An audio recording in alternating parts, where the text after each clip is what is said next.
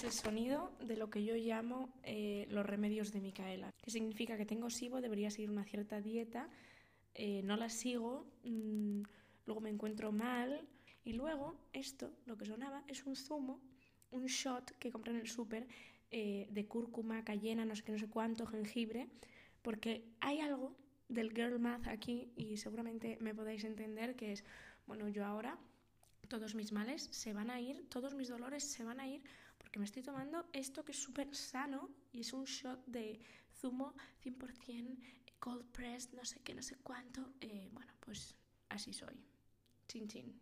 Bueno, vamos al lío. Bienvenida, bienvenido un día más a Espacio Incómodo. Por fin me pongo a grabar. La premisa sería, ¿tienen las cosas que durar para siempre para considerarse exitosas? Evidentemente, uno de los ejemplos que se me viene a la cabeza cuando digo esto son las relaciones, ¿no? Parece a veces que el éxito de una relación lo medimos en que, ala, esa es la persona de tu vida y ya está, y te casaste con ella y, y moristeis juntos, que es maravilloso y precioso y si te pasa, pues fantástico, pero ¿qué quiere eso decir de todas las demás relaciones? ¿Qué pasa si una relación dura 5 años, 20 años, pero luego se acaba?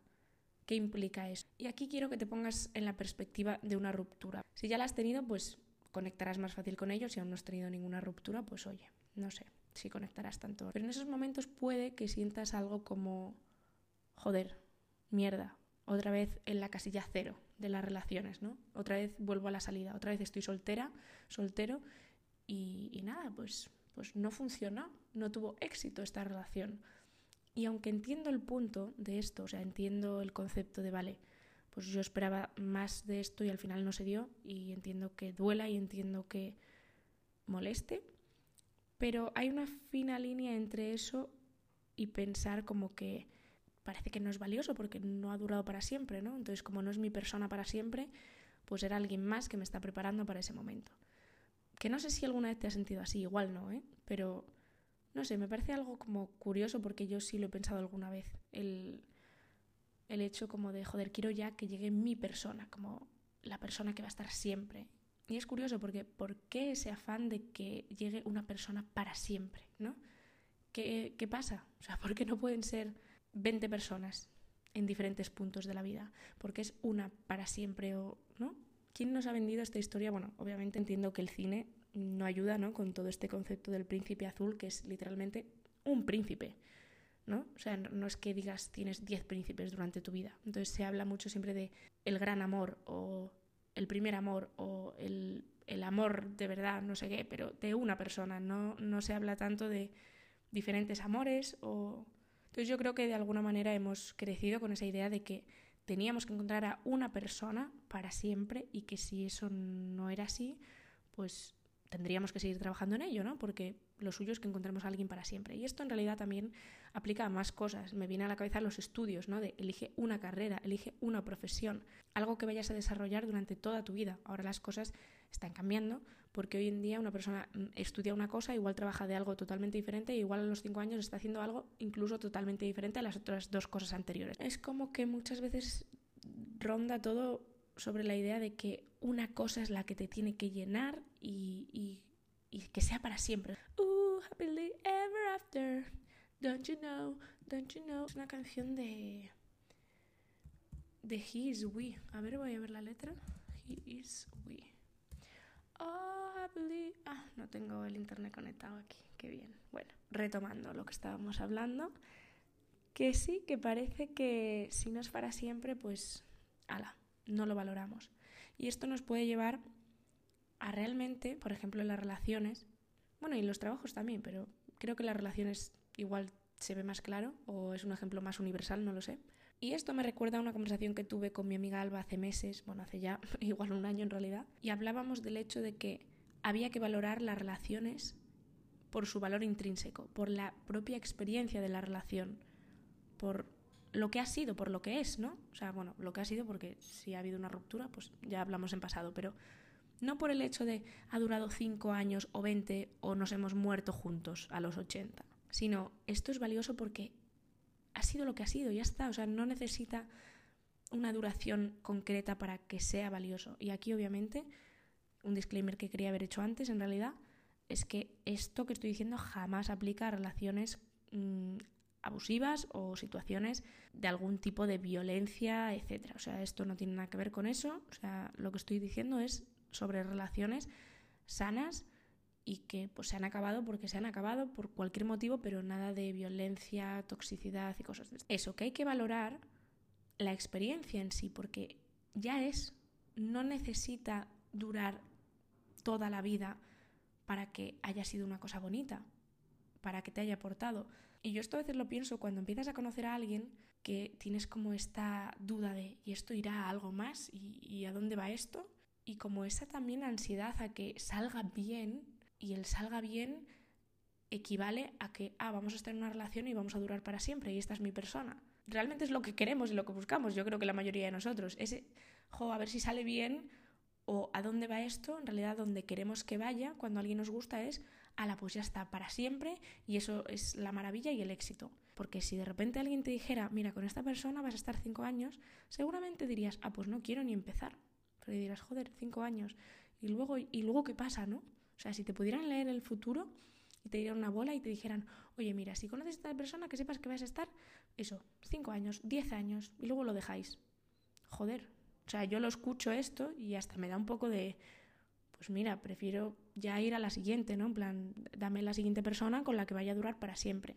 Y obviamente detrás de todo esto hay mucho miedo porque al final, si a ti te dijeran eso, pues justamente pensarías, vale, ¿y luego qué pasa? ¿Y luego estoy bien? ¿Y luego por qué lo dejamos? ¿Y, por, y luego estoy sola para siempre? ¿O, encuentro a alguien más? ¿no? Tendrías muchas dudas de, qué, está pasando. Tenemos miedo a la incertidumbre y es algo con lo que tenemos que aprender a convivir porque efectivamente a día de hoy, al menos yo, no tengo bola de cristal ni cuando tomo decisiones sé qué me van a traer. Y con este ejemplo vengo a que reflexionemos de lo triste que es en realidad que si alguien nos dijera, oye, ¿quieres conocer a esta persona si solo vais a durar cinco años, sí o no? Seguramente elegiríamos que no, porque querríamos ya a alguien que nos acompañara, ¿no? Para siempre. Porque ¿para qué voy a estar cinco años con alguien? Dame a la siguiente persona con quien estoy luego. Venga, dame la hora. En vez de valorar lo que sea, pero sin fecha, sin nada, como si es una noche, como si son dos semanas, yo entiendo, entiendo el hecho de que a veces, joder, cuesta abrirse a alguien y luego de repente se acaba y no te lo esperabas y o no va a más o no va a donde tú quieres que fuera y duele, claro que duele, pero no por evitarnos dolor y sufrimiento, potencial dolor y sufrimiento, vamos a dejar de vivir. Espero, vamos. Yo es algo que quiero integrar, el hecho de disfrutar lo que sea en el momento, lo que haya, sin tener que estar dándole vueltas a si esto va a durar 5 años, 20 u 80. Y esto realmente lo digo, estoy aplicando a las relaciones, pero puedo aplicar a mismamente un trabajo, a una ciudad, a lo que sea. Que a veces no tomamos decisiones porque, uno, nos da miedo, dos, no sabemos si es la decisión correcta o no, cosa que nunca se va a saber y cosa que no existe decisión correcta o incorrecta como tal, sino solo existen consecuencias, tú decides y pasan cosas. ¿Te gustan? Genial. ¿No te gustan? Pues cambia luego de decisión, intenta hacer otra cosa, intenta reconducirlo, no hay más. Pero no es como que haya un libro donde estén todas las decisiones de tu vida en plan categorizadas de si eliges estas de esta columna son las correctas, si no, la liaste. No existe eso, que yo sepa, vaya. Aquí podríamos eh, hablar de, fumadas quizás o de cosas más místicas de firmamos un contrato antes de bajar a la tierra, entonces todo lo que nos pasa realmente ya está escrito, no sé qué. Yo hay una parte de mí que a veces pues piensa, ah, pues mira, y luego hay otra parte de mí que dice lo que te estoy diciendo ahora. Entonces, nunca vamos a saber exactamente a dónde nos va a llevar cualquier decisión que tomemos, pero siento que qué bonito poder decidir lo que realmente quieres a pesar del miedo a la incertidumbre. Y qué bonito poder decidir disfrutar de la experiencia actual, de lo que está pasando ahora, sin tener que plantearte jo, pero es que si esto no es para siempre ya no me gusta. Vive lo que hay ahora. Tú tampoco eres para siempre, nos vamos a morir. Entonces mi consejo desde aquí es que seas honesta contigo misma y contigo mismo, lo primero, porque este es el primer paso, ¿no? Que a veces no queremos ni siquiera aceptar lo que queremos porque nos da miedo luego el, vale, vale, ahora he admitido que quiero esto, ¿cómo lo consigo? ¿Cómo lo logro? ¿Cómo voy a por ello? Parece que es más fácil quizás negarlo, entonces ya no te tienes que enfrentar a nada. Entonces lo primero, ser honesta, ser honesto. Y lo segundo, armarnos de valentía y poder decir que sí a las oportunidades, a las experiencias y a las personas que nos vibran, sin pensar tanto en la temporalidad de las cosas, de si es para siempre, de pero si este trabajo luego en realidad en cinco años ya no me gusta, ¿qué pasa? Ya veremos, ya veremos. Obviamente hay que tener una perspectiva futuro, ¿no? Porque no podemos vivir solo en el ahora, porque hay que pensar en que mañana tenemos que comer, tenemos que pagar facturas, etcétera, etcétera, ¿no? No podemos vivir simplemente con el ahora 100% en cada segundo. Pero sí creo que desde la madurez y desde la responsabilidad debemos elegir las cosas que también nos apetecen y nos gustan actualmente. No podemos elegir pensando en qué va a pasar en 10 años si ahora yo elijo esto. No lo sabes. ¿Es lo que quieres ahora? ¿Sientes que es algo que te va a abrir puertas que quieres abrir? Pues hazlo. Nunca lo vas a saber a ciencia cierta. Y esto aplica absolutamente a todo. Estás escogiendo una carrera. Mm, realmente, cuando acaba la carrera, que igual han pasado 4, 5, 6 años, pues mira, igual ya no te gusta. ¿Qué le hacemos? En ese momento elegiste lo que sí sentías que, querías y, y con la información que tenías, obviamente también. El resto de la vida es igual. Eliges lo que ahora sientes y ojalá elijas desde ahí, desde el quiero esto, ya te digo, con madurez, ¿no? Y responsabilidad. Una cosa no quita la otra. Pero no dejarnos paralizar por el miedo o no dejar de hacer cosas o conocer personas o vivir experiencias por el miedo a que se acaben algún día, por el miedo a que, oye, no sé cómo va a salir esto, es que no lo vas a saber. Pero ¿qué es mejor? ¿Que lo vivas y lo experimentes o que te quedes en tu casa sin hacer nada porque mm, te da miedo que algo pueda salir mal en cinco años? No sé, pregunto. Espero que este episodio te haya hecho algún tipo de clic, te haya resonado, te haya inspirado. Me alegro de estar otra vez grabando un episodio eh, más decente. Sé que tampoco esto dura 40 minutos, que es que a mí es que me gustan los podcasts largos. Yo es lo que más me gusta consumir, porque me voy a pasear y digo un podcast de 40 minutos, de una hora, maravilloso. Pero bueno, al menos aquí estamos. Así que enhorabuena para mí. y me encantaría que me dijeras qué te ha parecido, qué piensas de todo esto y que me dieras feedback. Así que te espero en arroba espacio incómodo en Instagram. Un besito.